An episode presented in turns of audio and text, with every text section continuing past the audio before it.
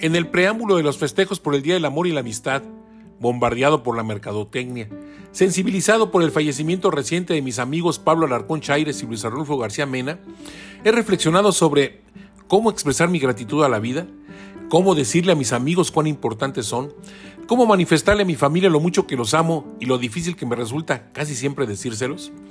La primera conclusión es, tener amigos es una bendición que el Creador nos otorga para que tengamos a nuestro lado seres que se solidarizan con nuestra pena, son felices con nuestras alegrías, consejeros críticos pero propositivos, aliados en nuestros planes, bastión efectivo que potencializa nuestros logros. Nuestros amigos representan una segunda familia elegida libremente por nosotros, quizá porque nos complementamos o identificamos con sus cualidades. Son seres que siempre están presentes cuando le requerimos, nos aceptan con todas nuestras debilidades y defectos. Son ángeles que siempre se quedan cuando los demás se han marchado.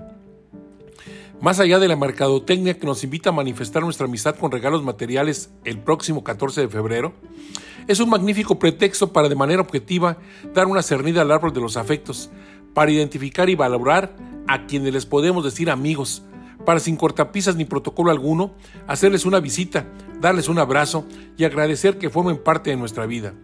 Si la distancia, la pandemia o cualquier otra circunstancia nos lo impide, tenemos la posibilidad de hacerlo usando la tecnología, por más lejos que se encuentren, para con ellos sincronizar nuestras emociones, expresarle nuestro eh, afecto e identidad, agregando eslabones de cariño mutuo y páginas al libro de nuestra amistad. Es común que consideremos que nuestros afectos siempre están y estarán para el momento que decidamos acudir a ellos, pero eso se encuentra muy alejado de la realidad.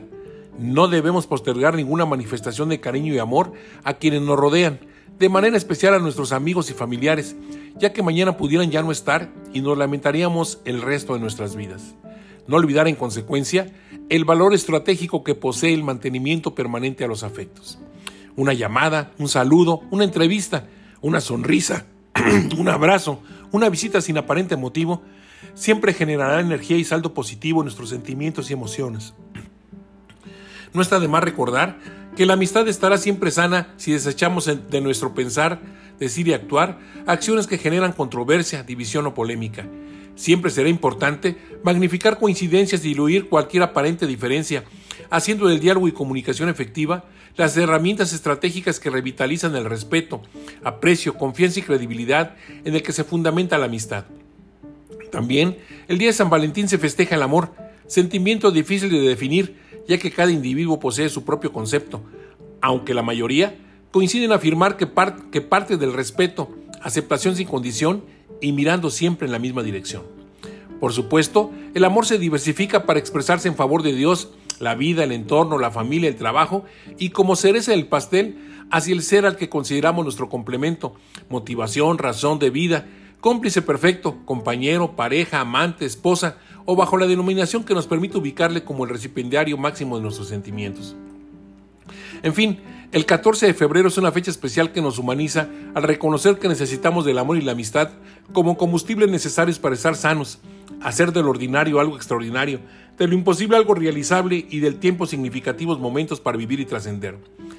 Finalmente, les expreso a nuestros lectores y escuchas, a mi familia y amigos, mi eterna gratitud por su paciencia y tolerancia con mis muchas imperfecciones. Reconozco en todos ellos un tesoro que merecido o no, me ha otorgado el Creador y que me ocuparé en cuidarle con responsabilidad y pasión hasta el último aliento en este plano físico y, de ser posible, siempre en cualquier lugar en el que me encuentre. Desde el fondo del corazón, deseo a quienes me leen o escuchan que este día de San Valentín sea inolvidable y satisfactorio. Deseo para todos, como siempre, que sean inmensamente felices. Gracias, gracias, gracias a todos por existir. Soy Rogelio Díaz Ortiz. Hasta la próxima semana.